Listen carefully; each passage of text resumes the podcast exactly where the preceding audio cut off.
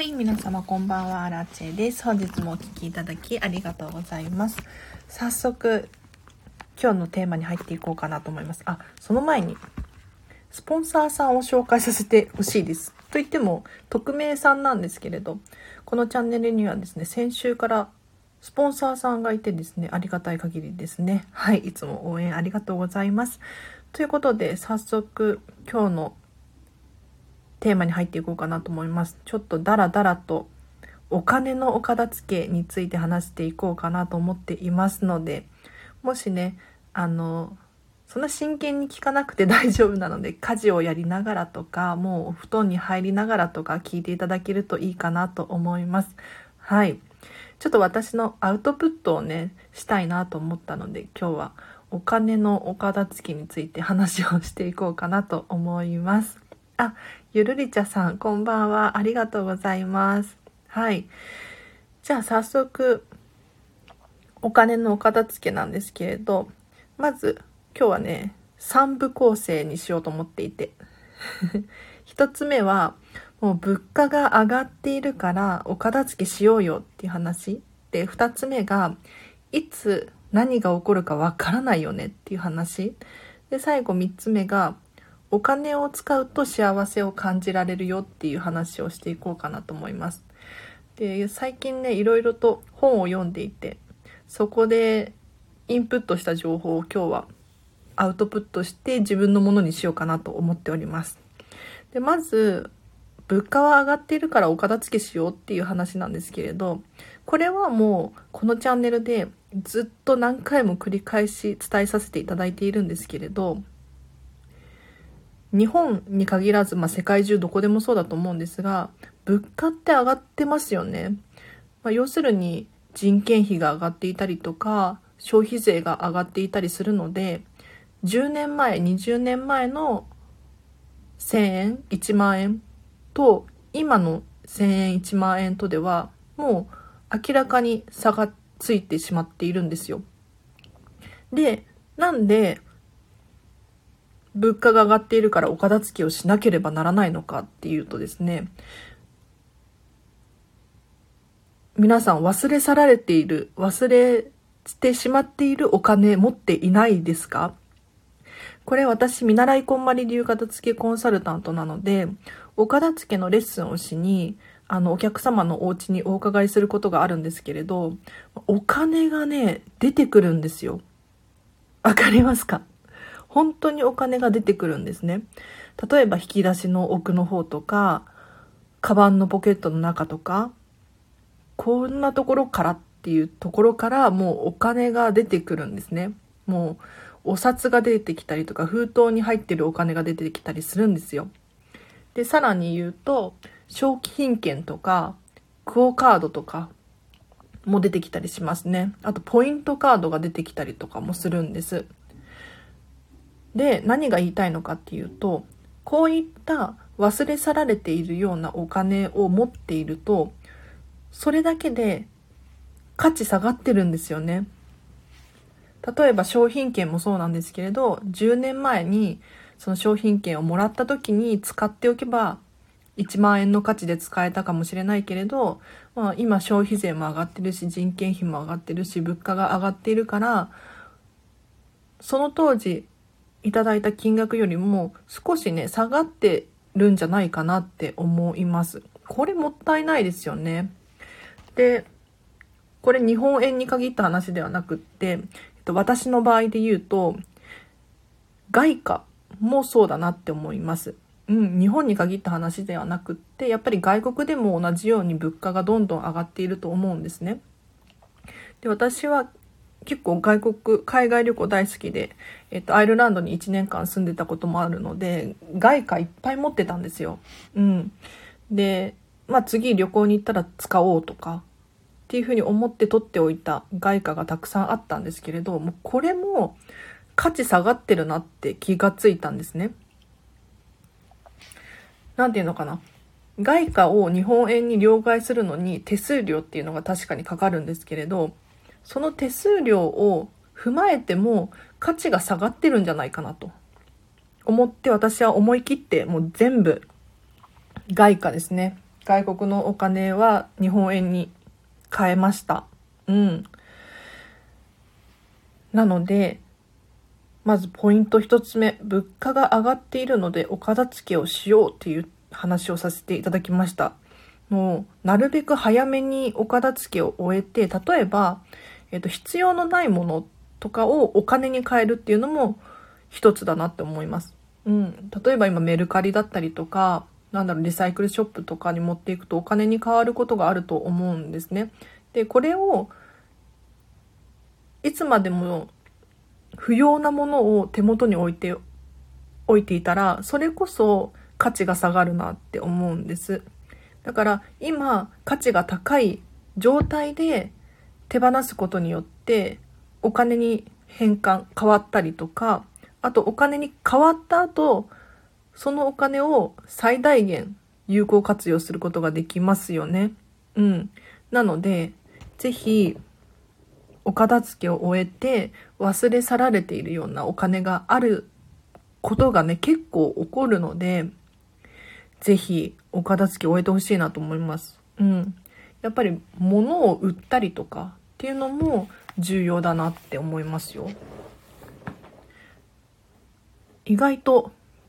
思ったよりも短い回になるかも。1時間くらい喋るかなと思ったんだけれど。じゃあポイント2つ目なんですけれど、お金のお片付けについてですね。人っていつ何が起こるかわからないよっていう話をさせていただこうかなと思います。うん。なんかもう、このコロナとかもそうなんですけれど、本当に明日何が起こるかわからない、そんな世の中だなと思うんですね。で、これってお金のことを考えてほしいなと思うんです。要するに、明日、例えば死んでしまうかもしれないじゃないですか。そしたら、銀行口座にいくら残ってるんだろうかと。うん。で、まあ明日死なないことがほとんどだとは思うんですけれど、必要以上にお金を持ちすぎてしまっていないだろうかと。うん。で、もし必要以上に持っている時は、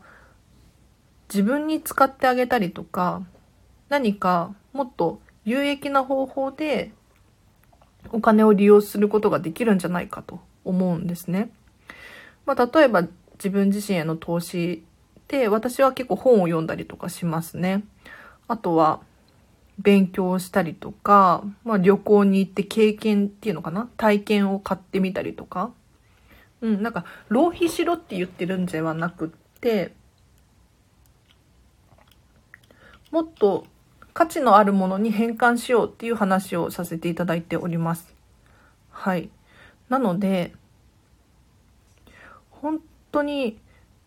何が起こるかわからない世の中なので、確かにお金をこう、貯金しておきたいというか、うん。将来のためにね、不安のために持っておきたいっていう気持ちもわからなくもないんですけれど、やっぱりあの、物価が上がってるので、どんどんどんどんお金って価値が下がっていっていますし、本当に明日人ってね、何が起こるかわからないので、必要以上に持っておくことって意外とデメリット大きいなって思います。で、さらに言うと、例えば、明日ね、人生が終わってしまったら、お金が残るんだけれど、そのお金を稼ぐために私たちってめちゃめちゃ働いてるんですよね。うん。お金を稼ぐために働いて、将来のためを思って貯金しているんだけれど、それを使わないでいなくなっちゃった場合に、お金ももったいないんだけれど、働いた時間ももったいないんですよ。だから必要以上に働いてしまっているっていう、その時間がすごくもったいないなって思って。なので、まあお金のお片付けなんですけれど、必要な量っていうのをもう一度こう考えて見直してみて、例えばたくさん持っている場合は、投資に回したりとか、うん、なんか寄付をしたりとか、まあ、お子様にね、もう使ってしまうっていうのもいいかなと思います。うん。で、お子様に回すのは早い方がいいっていう話を聞きました。というのも、Die with Zero っていう本を読んで、なんかゼロで死ねっていう本なんですけれど、これがね、非常に参考になって、でどういう話かっていうと、もう死ぬ時に財産はゼロで死にましょうと。まあ、詳しく話をさせていただくと、たくさんね、お金を稼いで、使い切れずに、この世を去るのはもったいないから、全部使い切ってぴったりで、この世を去ろうと。そういう本なんですけれど、まあ、ぴったりっていうのは難しいと思うんですが、その、Die with Zero っていう本を読んでね、本当に、あ、お金ってそうかと思いましたね。で、そう、お子様に、ぜひ早いうちにお金を譲ってあげてほしいなって思うんです。で、どうしてかっていうと、やっぱりお金が必要な時って若い頃だと思うんですよね。まあ、20代前後ですかね。はい。で、その時に経験したことが、その後の将来、どんどんどんどん伸びていくと思うんです。ただ、なんていうの、お子様が大きくなって、まあ、50代、60代になって、親から財産を引き継いだところで、もう自分も稼げるようになってるし、貯金もある程度あるし、そこでお金をもらっても、なんていうのかな、まあ、嬉しいかもしれないんですが、もっと早くいただけたら、もらえたら、自分のね、その若い頃に自分の知識として経験値として何かすることができたかもしれないですよね。だからお金はね難しいかもしれないんですけれどお子様のために取ってあるっていう場合はなるべくもう早めに渡してしまってうんなんかもういくらとかって決めちゃって渡しちゃってもう財産は残ってないからねみたいな感じでいいのかななんて思いましたね。うん。ということで、人はいつ何が起こるかわからないから、なるべく、うん、まあ、稼ぐ量とか、使う量っていうのを、ちょっと計算していただくといいかなと思います。で、ポイント3つ目ですね、最後。お金を使うと幸せに感じるっていう話なんですが、これはね、私の経験談というか体験談なんですけれど、人って物を買ったりとかするより、経験だったりとか体験にお金を使うとすごく楽しくって幸せを感じられるなって思うんです。まあ、どういうことかっていうと、例えば、なんだろう、誰かと一緒に出かけるっていう経験、旅行をするっていう体験だったりとか、あとは、まあ、バーベキュー型なんていうふうに最近は言っているんですけれど、バーベキューって自分が料理するじゃないですか。レストランに行くと、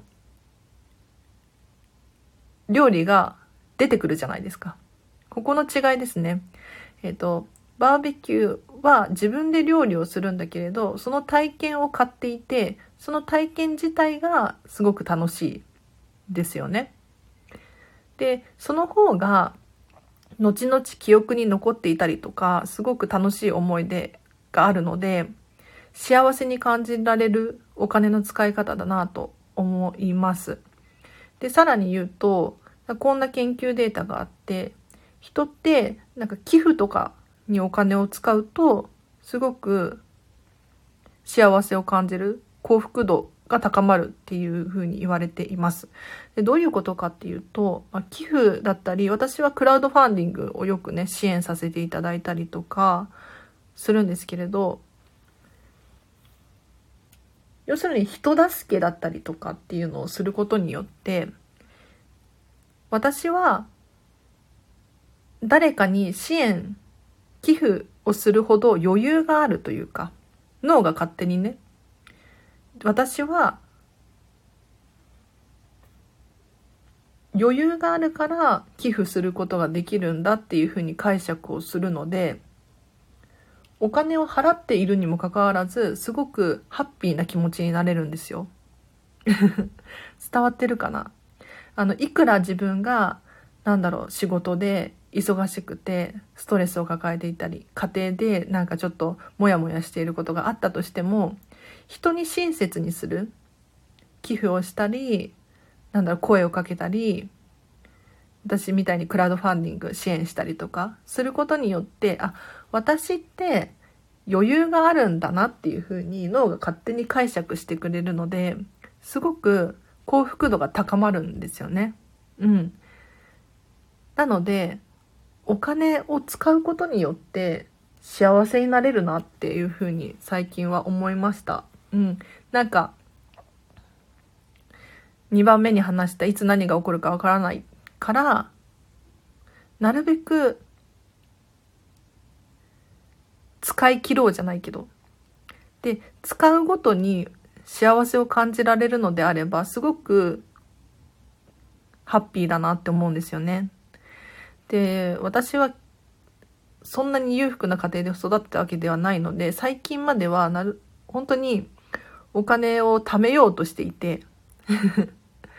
情けない話なんですけど、その、怖かったんですよね。将来とか。ただ、お金貯めてても自分の成長にならないし、なの、貯めれば貯めるほど不安になるというか、なんか不安の表れだなっていうふうに思えたんですよ。だかどうしてお金を持っているのかって言ったら、将来何かあるかもしれないとか、使う時が来るかもしれないとか、っていう不安お金に対する不安からお金って貯金しちゃうなっていうふうに思って。で、それが貯まれば貯まるほど、それが目に見えてしまって、あ、もっと貯めなきゃいけないとかっていうふうに 感じちゃうんですよ。そうじゃなくって逆に使っちゃうとですね、私は使っちゃったんですけれど、使うともっと頑張ろうっていうやる気になったりするんです。まあ、どういうことかっていうと、まあ、ライズアップで例えると分かりやすいかな。あの、結構高いじゃないですか。30何万とかしますよね。うん。ただ、お金を払うことによって人ってこう取り戻そうじゃないけれど、払ったからもうやるしかない。やらないともったいないみたいな思考になって、すごくね、はかどるんですよ。うん、なんか勉強だったりとか、やる気につながるなっていうふうに思います。で、お金を使うとですね、本当にやる気になるんですけれど、な、なんていうのかな、この間ね、私はディズニーシーに行ってきたんですね。東京ディズニーシーに。で、チケット代が8200円だったんですよ。そう。で、これって昔いくらだったっけなと。そう。だからやっぱここでもね、物価って上がってるなっていうふうに思ったんですよね。で、まあ、お金払ったんだけれど、中でさらにご飯食べたりとかしてさらに使ってるんですよ。ただ、お金使って私はどう思ったかっていうと、すごく楽しかったんですよ。なんかディズニーシーの海を見ながらこうビール飲んだりとかする経験、体験っていうのが自分をすごく幸福にしてくれるなっていうふうに思えたんですね。じゃあ、やっぱりお金使うのってすごく喜びだなっていうふうに思えて、お金をこう溜め込んじゃうっていうのは、その喜びを受け取らないで、ずっと、なんか、ストレスとか不安とか、将来への不安とかのために溜め込んじゃってるんだなっていうふうに気づいて、よかったんですよね。だからなんか、お金をどんどん使いましょうって言ってるわけではなくって、まあ、お片付けをして、まず自分がどれくらいのものを持っているのか、価値のものを持っているのかっていうのをまず把握する。で、その上で今必要以上に持ちすぎていないだろうかと。うん。これお金に限った話ではなくって、物とかもそうですね。こんなに自分ってこれが必要なんだろうかっていうふうに気づいてほしいんですよ。で、もし自分のサイズっていうのかな？に合っていないものを持っていた場合、お金もそうなんですけれど、どうするのかっていうのを今一度考えてもらいたいなと思います。うん。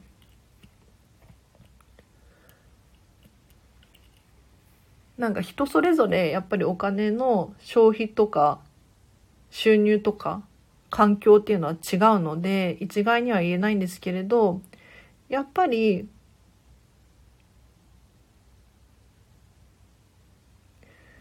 なんていうのかな、不安に思ってるほど溜め込みがちだし、で溜め込んじゃえば溜め込むほどにお金って回ってこないなっていうふうに感じるんですよね。うん。例えば人のために使う。そうすると、回り回って今度自分に返ってくる可能性がありますよね。なので、やっぱりね、生きていく上では多少は貯金とかしておいた方が、というかしておかないと明日ね、生きて食べていけなくなるのも困っちゃうのであれなんですけれど、そうじゃなくて、それ以上の分ですね。はい。は、もしかしたら今、うん、外国に行って英語を勉強しておいた方が、後々の将来その分のお金が倍に膨れ上がって帰ってきたりとかする可能性があるじゃないですか。ねだから、なるべく私はですね、うん、若いうちとかは、お金ってね、自分のために使った方がいいんじゃないかなと思うんですよね。で、私は見習いこんまり流片付けコンサルタントなので、お片付けについてこのチャンネルではよく話させていただいているんですけど、で、お金のお片付けの話もね、結構しているんですよ。うん。で、やっぱり本当に、私もお片付けのレッスンをね、よくするんですが、お金増えるっていう方がほとんどです。ほとんどっていうかみんな口を揃えてお金が増えるとかって言いますね。で、まずお金が出てくるっていうのもそうだし、メルカリとかフリマアプリとかリサイクルショップに売ってお金が入ってきたりとか、臨時収入が、になったりとか、あとはお片付けをすることによって支出が減るんですよね。余計な出費っていうのがなくなるので、なんていうの？お金の貯め方って2つあって、収入を増やすことと支出を減らすことだと思うんです。で、お片付けを終えると、この支出を減らすことができるんですね。要するに、間違って2つ買っちゃったとか、なんだろう、冷蔵庫の中身の、なんか腐らせちゃったとか、そういうことが起こらなくなるので、やっぱりお片付けをするとお金が増えるんですよ。うん。何がどこに何個あるのかっていうのをしっかりと把握することによって余計な出費を抑えることができてさらに言うとこれって必要なかったんだっていうふうに気づけたりとかするのでね。うん。なのでお金がねどんどん増えていくんです。でお金が増えて時間も増えるのがすごくいいなって思います。時間がね明らかに増えるんですよというのも当たり前ですよね。お片付けを終えると、やっぱり物の量が減るので、物の量が減れば管理する時間っていうのが浮いてくるので、やっぱり必然的に時間が増えるんですよ。で、時は金なりなんていうふうに言うけれど、時間こそ本当に人生において大切なものだって私は思っていて、まあ、お金も大切なんですけれど時間ってお金で買えないですし、うん。どんなに頑張っても1日は24時間だし、じゃあどうしたらいいのかなって考えた時に、やっぱり、いかに効率よく日々の暮らしを送るか。それに、効果的な方法でお片付けっていうのがあるなと思うんですよね。なので今日のお金のお片付け 意外と30分くらいで終わっちゃいましたね。もっと喋るかなって思ったんですけれど。そっか。ということで今日はこの辺りにしようかな。意外と夜中でも聞いてくださる方がいらっしゃって嬉しいです。ありがとうございました。突然のライブ配信ですいません。なんか、そう、最近、Die with Zero っていう本を読んで、うわ、すごいいいと思ったんですよ。なので、ちょっと私のアウトプットの場所として利用させていただきました。ありがとうございます。なんか、お金に関して、お片付けに関して質問ある方いらっしゃったら、あの、レターを送ってください。はい。あ、今ここでも大丈夫なんですけれど、レターを送っていただけると匿名でね、私に質問することができますので、まあ、こういう時どうしたらいいの？ああいう時どうしたらいいの？まあ、お金に限らずなんですけれど、お片付け関係は私に聞いてほしいなと思います。うん、答えられる範囲でどんどん答えていこうと思います。で、あと、最後に、そう、なんか、ポイント、ポイントっていうか、噂によると、銀行口座持っておくだけで手数料取られるようなんていう話を聞いたんですよ。で、このチャンネルでも何回も言ってるんですけれど、なんか銀行口座、要するに通帳を一冊持っているごとに、なんか一年で、多分なんか、何百円とか取られるようになるらしくって、もう始まってるのかなうん。だから、銀行口座とかもしっかりと把握して、で、使っていないような口座がある場合に、実は実は手数料が毎年引かれている可能性があるんですよ。だからこれってもったいなくないですか？なので、情報のお片付けですね。目に見えないもののお片付けにはなってくるんですけれど、銀行口座だったりとか、まクレジットカードもそうですよね。気がついたら、その年会費払ってたみたいな。こういうのもったいないと思うので、あの、使っていないものがある場合は、やっぱり、何でも、うん。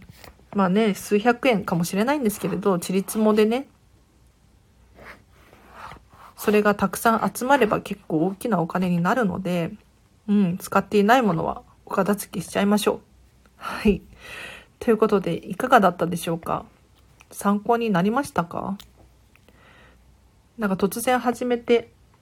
喋れるかなと思ったんですが、やっぱりあれですね。最近手に入れた情報だと、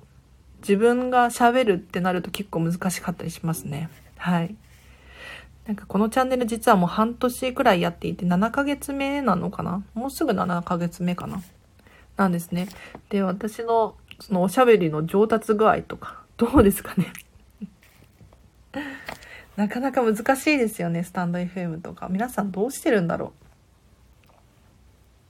う？今日は実は私、岡田付のコンサルの仕事をしていて、で、レッスンではなくって、お片付けの相談会をしたんですよ。1時間。はい。やっぱりね、私と1対1でお片付けの質問をしたりとか、お片付けの悩みを解決するっていうのは本当に楽しくって、うん。なんか、やっぱりね、参考になるみたいですよ。自分で言うのもなんなんですけれど。で、今日もちょっと職場でお片付けについての話をさせていただいたら、やっぱりプロだよね、と 言われましたね。すごいかっこいい。確かにそうだよ、とか言って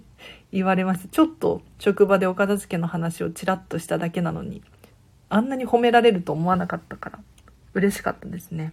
はい。なので、このスタンド FM はですね、私のお片付けのコンサルのおしゃべりの練習にもなっていて非常に便利です。ありがとうございます。では、こんな夜中にダラダラとお金のお片付けについて話させていただきましたが、いかがだったでしょうか？もしリクエストがあれば、また話をするかなと思いますので、レター送ってください。あ、最後にお知らせしていいですか？えっ、と、LINE で公式アカウントやってます。こちらはですね、私の、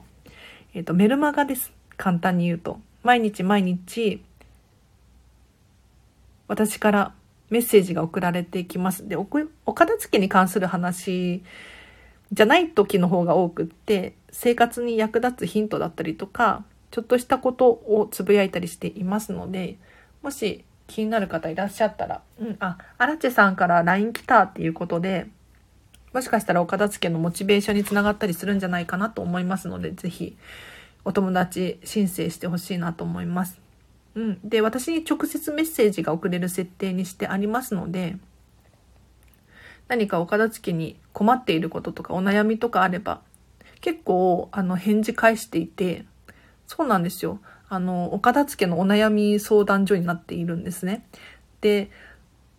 なんていうのちょっと悲しいんだけれど、お片付けの質問をするだけして去っていっちゃう方とかもいらっしゃるんですよね。まあでもそれでも私の成長につながっていたりとか、このスタンド FM のネタになったりとかするので、助かってはいるんですけれど、はい。でも、全然そんな感じで大丈夫ですよ。てか、合わなかったらブロックしてしまえばいいのでね。で、お友達申請しても、私には誰が誰かわからないんですよ。実は。だから LINE だから、お友達申請すると名前が出ちゃうのかなっていうふうに思うかもしれないんですが、全然そんなことなくって、あの、公式 LINE アカウントは、誰がお友達なのか、私の方では把握できてないんですね。ただ、私にメッセージを送ると、そこから、あ、この人から LINE 来たっていうことで私が気づくことができるんです。だから、その荒地さんから情報を受け取りたいけど、私の名前は知られたくないっていう場合は、ただただお友達申請してメッセージは送らずにはい、スタンプも送らずにっていう感じですね。逆に存在を気づいてほしいときはスタンプを送ってください。はい。で、あと、そうだな、お知らせ。あ、お片付けのモニターさん募集しております。これがね、大変お得なモニター価格で募集しております。というのも私は、